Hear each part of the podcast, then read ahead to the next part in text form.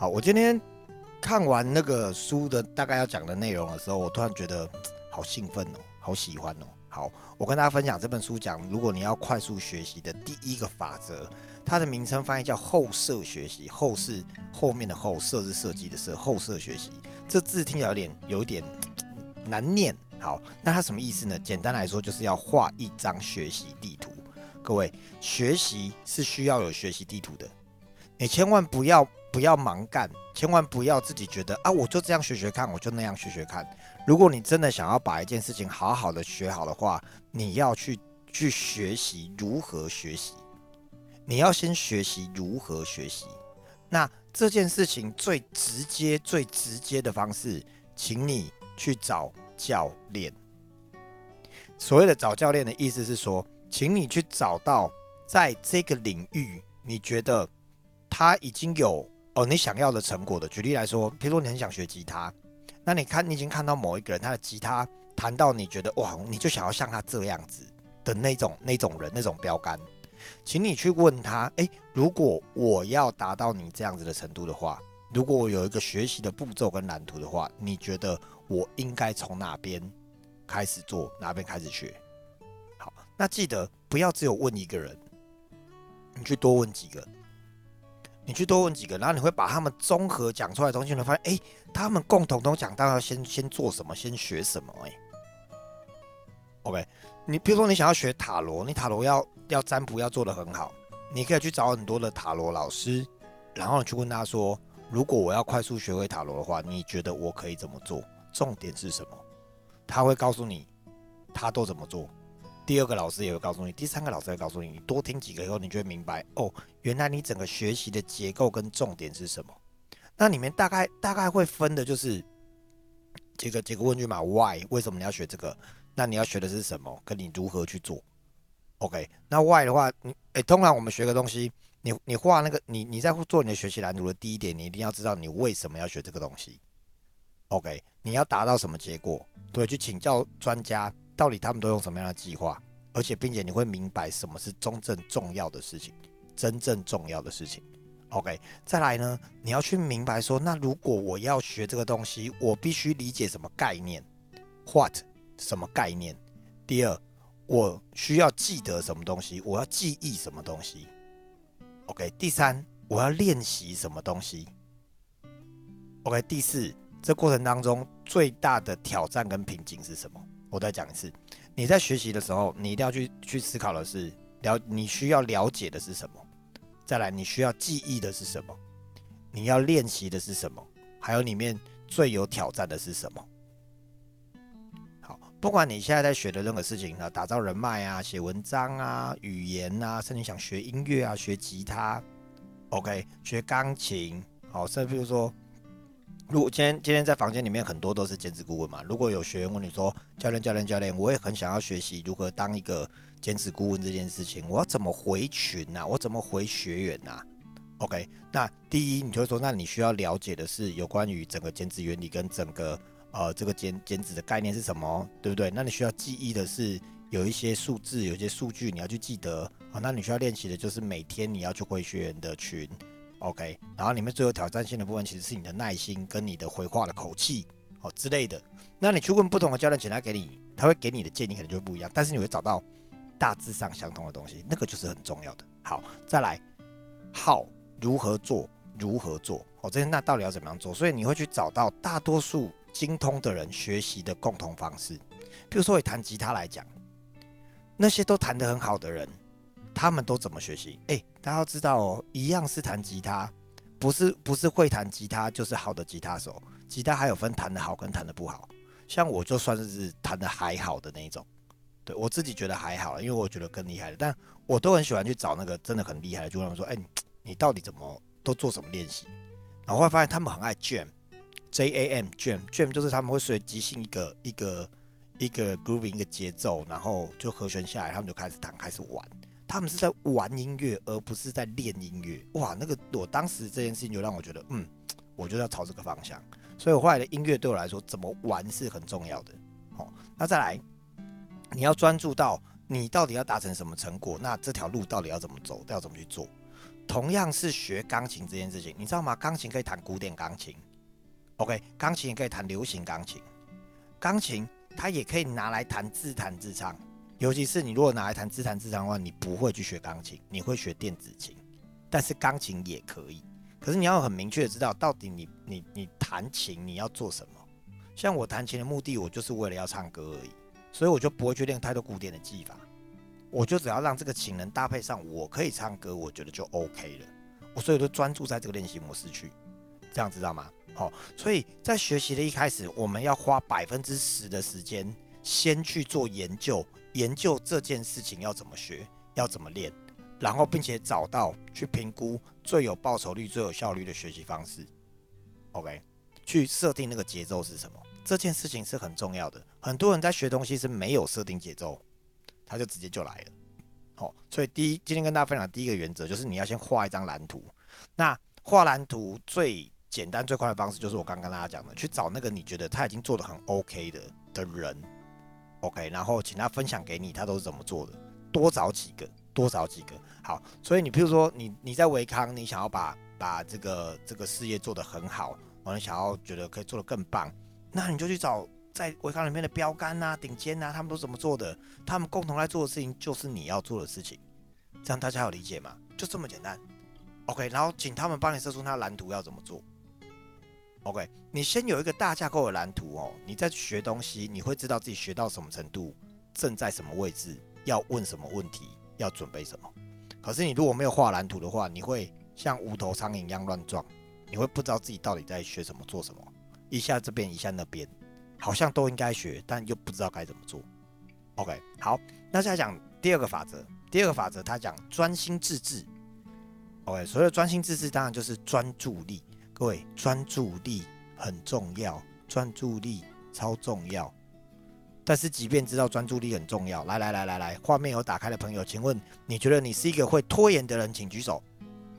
我自己举手。你看，各位你不孤单呐，大家都举手了，是不是？来，手放下。好，基本上呢，每一个人都有拖延症。各位不要难过，不要紧张，不要怀疑，每个人都有拖延症。所以先承认一件事情，承认自己在拖延。不要说我没有啊，我在拖，没有啊，没有啊，不要花那么多时间去讲没有。好不好？有拖就有拖，没有关系。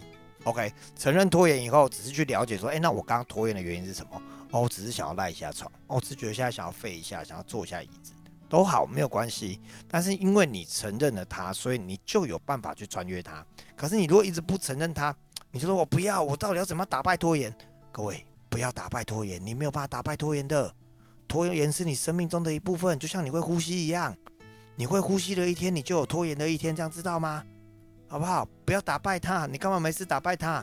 他就是你生活的一部分，好不好？OK，那我们可以穿越他嘛，对不对？所以拖延的原因其实有很多种，有有一种是啊，因为事情很多，现在当下懒得做，或是感觉不对，不想做，或是觉得哦想到就很多，很不想开始。所以我们从一点一点一点一点一点一点一点加进去，好，这是一种方式。好，那 怎么样持续专注呢？其实专注力有很多种，第一种是，呃，很很长时间的用心在上面的专注，然后有一种是在短呃不不一样的东西里面切换专注力那种。那在在书里面有提到一个，就是说，那我们这么多专注力，我们最应该持续的是哪一种专注力？它其实会很支持我们说，专注的时间其实不用长，你可以在不同的知识里面轮流学习。那你设定你自己习惯的时间长度，譬如说，我今天要看呃一本书，要学习，你可能你就算一算嘛，测一下，你在五分钟就会分心，那你就是五分钟，你每次有五分钟，然后慢慢变六分钟，慢慢变七分钟，慢慢变八分钟，就是哪怕时间很短都没有关系，可是你要去锻炼你的这个专注力，用码表用时间去锻炼它。那那些东西如果你很喜欢的话，当然，你就很容易很专注。就譬如说，如果你在追剧，对追剧的话，基本上就很难分心，就整个都在剧里面的，有没有？对，哦，那那你就知道人是很有专注力的。如果他让你没专注力的话，代表是他不够有趣，是他的问题，不是你的问题，好吗？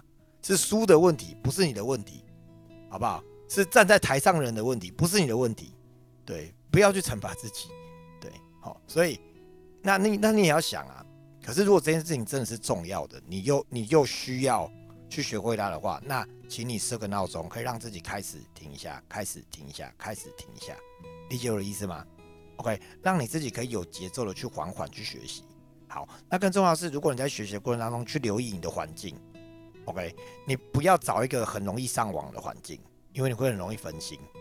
你不要找一个旁边就在看电视的环境，你不要把 Switch 放在旁边，你也不要找那个很吵的地方，或者是还没有事情还没有做完的状况。简单来说，你要找到一个你最有工作效率、最有感觉的位置跟模式，包括看书，你都会找一个你最舒服的位置，是让你自己会可以持续看书的。为什么有很多人喜欢去路易莎工作，去 Starbucks 工作？因为在那边。他就觉得很有工作的感觉，有没有？其实我们可以用环境去制约这样一件事。你可以设定一个你专门工作跟跟读书的地方。像最近最近我们呃工作室我在训练大家做直播嘛，那我们把器材架好了，大家很可爱哦，就坐在那个上面，自然而然就变成一个人，然后嘴巴就靠近麦克风，对，然后就会好好的讲话，对，那个那个其实就是一种设定，所以环境设定是会很有帮助的。OK，好，然后所以你一定要找到自己最有最有效率的的环境。好，那还有你的心，去留意你的情绪。OK，你的负面情绪影响到你吗？你的焦躁不安影响到你吗？然后你在做白日梦影响到你吗？去留意你的情绪，这些都是让你会会分心的东西。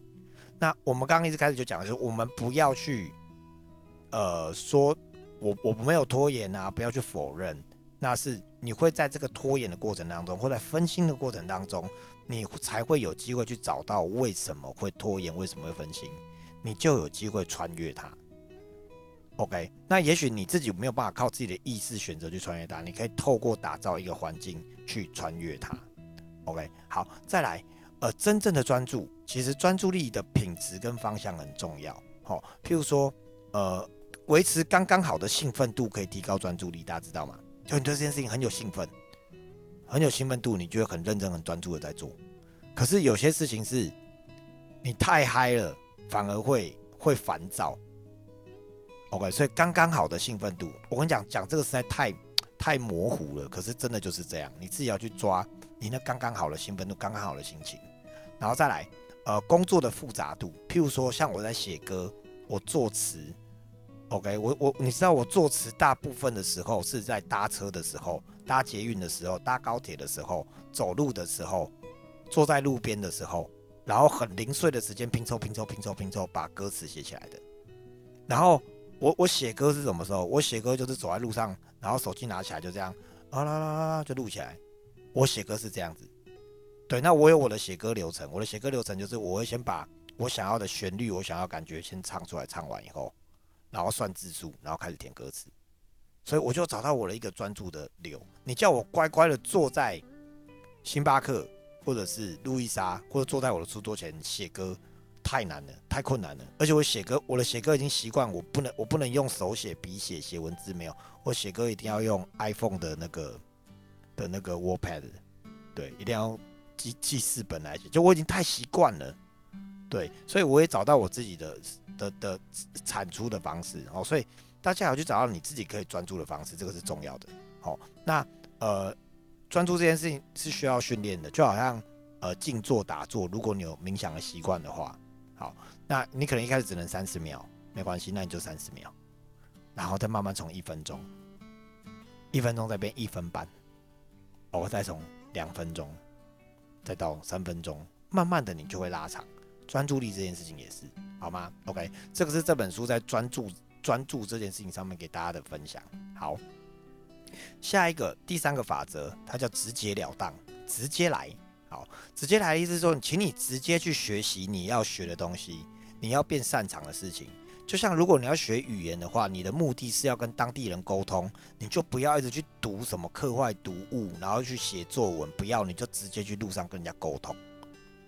懂我的意思吗？你今天以我自己学音乐来讲，你今天既然要学的是吉他的自弹自唱，你就直接吉他拿来就开始自弹自唱了，不要一直爬音阶。爬音阶跟你来说，那只是手指的灵活度，但它对于你自弹自唱当下不会有太多的意义，你也不用去研究效果器，你只要知道怎么刷吉他跟唱歌就可以了。先让这件事情直接的去做起来。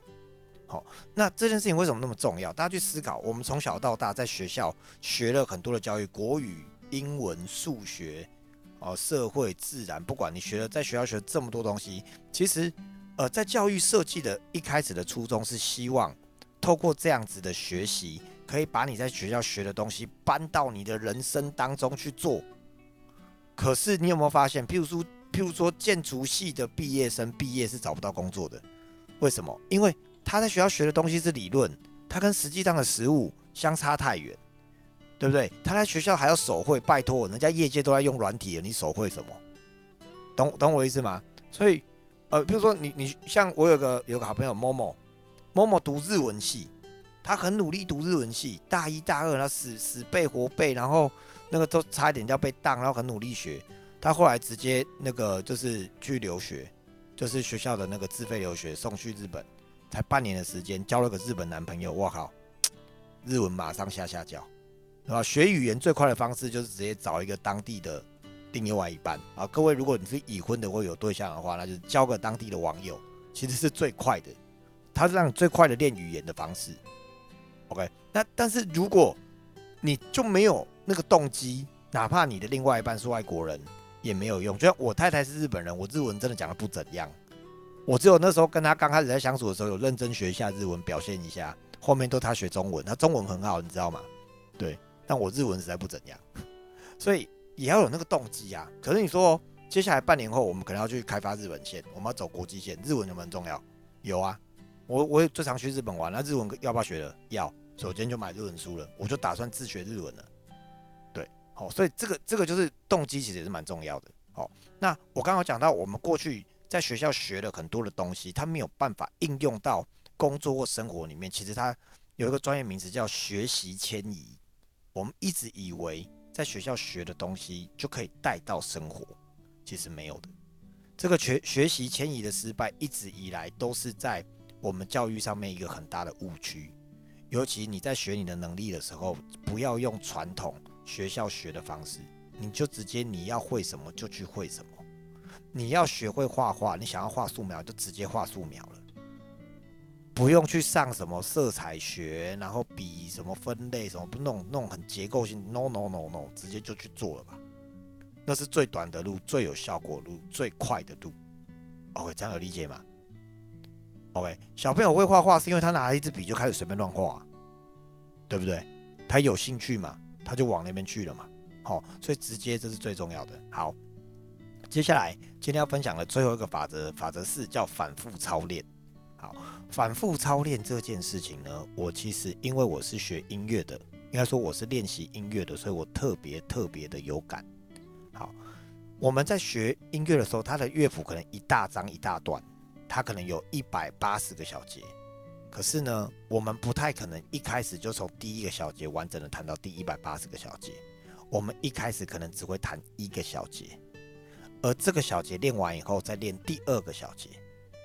第一小节练完，第二小节练完，会练习的不是第三小节，我们会练习把第一小节跟第二小节连在一起，变成一二小节，然后再来才会练第三小节。第三小节单独练，练完以后，把一二三小节连在一起，变成一二三小节。这样大家有理解吗？其实我们练音乐也是这样子练的。然后他那个他那个速度有的很快，你知道吗？有的很快，啪啦啪啦啪啦非常快的，我们就得把速度放慢来练。好，譬如说我今天速度，我就我就放慢到八十来练，然后顺了变成九十。啊，比如就他，比如他原本的速度是一百二好了，我降到八十，然后八十五、九十、九十五、一百、一零五、一百一、一百一十五、一百二。就是他其实也要再慢慢练上去。这件事情不只是在乐器上，包括我们我们在唱歌练歌的时候，你知道有一些那个那个 rap 啊，那个 rap 真的很难练，你知道？然后那个速度快到你真的觉得，我操，这外国人到底唱什么东西？你只能把速度放很慢，跟着他唱，跟着他练，然后慢慢的把 grooving 抓出来，才速度慢慢慢慢慢慢慢慢慢慢的加快。好，所以这个仔细的分析跟刻意练习其中的段落是很重要的。好，那呃方法，它这里面分出了五个方法，我也觉得蛮棒的，分给大家。好，所以第一个叫做切割时间法。所谓的切割时间法，就是我们刚刚讲的，你就把一小格、一小格、一小格、一小格切割出来练。OK，就好像带球上篮会有个动作嘛，运球嘛，走两步嘛，跳嘛，调手。好，这几个动作分开来，然后再把它接起来。好，然后再来。认知，诶，认知练习法，OK，呃，比如说你把语言拆成单字、发音、文法，你有结构的去拆解它，这个东西到底怎么学？譬如说音乐、吉他，它就是和弦、手型跟你的节奏，我拆解了以后，用拆解的方式去学习它，所以你会发现它的方法都是拆解。这这一段在讲的是分析这件事情的重要，分析。分析，好，譬如说，如果今天你是一个呃这个呃减脂的减脂的顾问的话，那你需要有什么样的能力？当然你要有你的专业，再来你要有你的耐心，还有你要有你跟学员沟通的节奏感。你如果要延伸成为一个事业，成为一个事业的话，那你就要知道你在带领学员上面，你的时间的节奏就会很重要。这个就是拆解出来的东西，让大家有理解吗？哦，你要去拆解跟分析，到底你现在在学的这件事情，你学到的程度跟目前的位置，到底要怎么做才是最合适的？这叫认知练习法。OK，好，第三个是模仿。好，模仿是一个最简单、最快速的方法。我跟大家说，我我在学一首新的歌的时候，我常会有一个障碍，就是这个歌手唱我会记不得，听不懂，就是怎么听都记不太得，我就会去上网打 cover。就是这首歌的其他人的翻唱版本，很奇怪哦。翻唱版本多听个几次以后，突然就对这首歌很有感了。OK，然后包括我们练习歌曲啊，像我我我们男生嘛，我的年代我们一定都有学过游鸿明哦，不对，游鸿明那个是比较后面的，张学友、郑中基、游鸿明、张宇，OK，这些呃，包括信乐团。对，我们都学过他们的唱腔跟他们的发音，也因为练习他们的唱腔跟发音，让我们可以更快速的去找到我们共鸣的位置。所以，我以前在教学生唱歌，我会叫学生去模仿歌手，因为他自然而然模仿他以后，他就会用出那个那个不同的共鸣区，比你跟他说来头腔头腔再上去一点，来发二的音二的音，呃呃什么呃。我跟你讲，你要用你如果要用你要用这两边的声音唱歌，最简单，你就把你的手指抵在你的舌头的上方，你的声音就往上了。你如果声音唱不高的男生，你就把你的手指，我跟你讲，不是不是嘴唇上方哦，是你要伸进去放你牙齿跟嘴唇的中间的上方，然后往上提。你这样唱歌，你试看，你声音的高频就上去了。对，那个那个那个泰咪做的是对，但泰咪只有弄嘴唇而已。你要把手指压在你的牙齿的上方。你会很自然，你的声音就上去了。那这个东西其实就是模仿来的。对，我忘记我看哪个歌手在练习的时候，发现他都这样练习耶，然后声音就真的上去了。然后我从此就会唱高音了，就这样子而已。你不觉得很神奇吗？啊啊啊啊啊啊那么久，你声音还是上不去啊。所以你要找对方法很重要，好吗？好不好？好，再来，他讲的第四个方法叫放放大镜法。好，放大镜法主要讲的是你到底会需这个能力，你需要哪些的。子技能就是你需要哪些其他操练的技能，同时把它操练起来。但它有注记，是你用这个方式的话，其实你会花更多的、更多的时间。好，所以你要评估去使用。好，那第五个方法叫联动法。所谓联动法，就是你学到这一层次学不会，你就往上一个层次去。OK，学习的逻辑跟结构，你在这一趴不会的时候，那你就是上盘上一趴注意好。举例来，我们讲学销售这件事情。销售首先你一定要有要有名单，然后要约访，然后要要见面谈，OK，然后要这个引呃看见需求引发兴趣，好，譬如说这样的节奏。你跟我说，哎，那个我不会见面谈，不好意思，上一层，上一层是什么？叫邀约，先去邀约，才有下一层见面谈。不会邀约，再上一层名单列出来，好，就是。你你要回上一层，把上一层练好，自动而然就会往下一层去了。这样子大家有理解吗？好吧，那呃，以上四个法则，哇，好快哦，八点半了。以上四个法则呢，跟大家分享。好，我们总结一下，第一个法则就是你要先画一张学习地图，先去学，先去研究你到底要怎么学这件事情，去找你认识的已经完成的人，然后请他推荐给你该怎么做。OK，第二，找出一个你会有办法专心跟专注的方式，甚至去了解你需要多少的时间。OK，你是多少时间可以专注的？好，第三，你要学什么就直截了当的往那边去，不要绕路，走最近最短的路。需要什么就往什么去学。OK，第四，反复操练你最大的弱点，把东西切割开来，一节一节一节一节一节的做，一节一节的来拆解。今天有我们在在彰化定居，然后下午的时候我就在黑白板上面拆解了一个人从不认识怎么到最后可以。成为我们的伙伴的过程，我就一节一节这样拆解出来。我的伙伴跟我每天在一起，应该发现我一天到晚都在拆解、拆解、拆解、拆解。然后我还会去看，比如说，哦，我来，我们今天研究一下欣姐的脸书。我跟你讲，你看欣姐脸书为什么这么多人按赞？原因就是你看她这边有两百个赞，你看这边才五十个赞，你看这边有八十几个赞，哇，你看这边什么？我们会去这样研究，那个拆解其实都是重要的。好，所以学习本身也是一个拆解的过程，好不好？以上分享给大家，耶。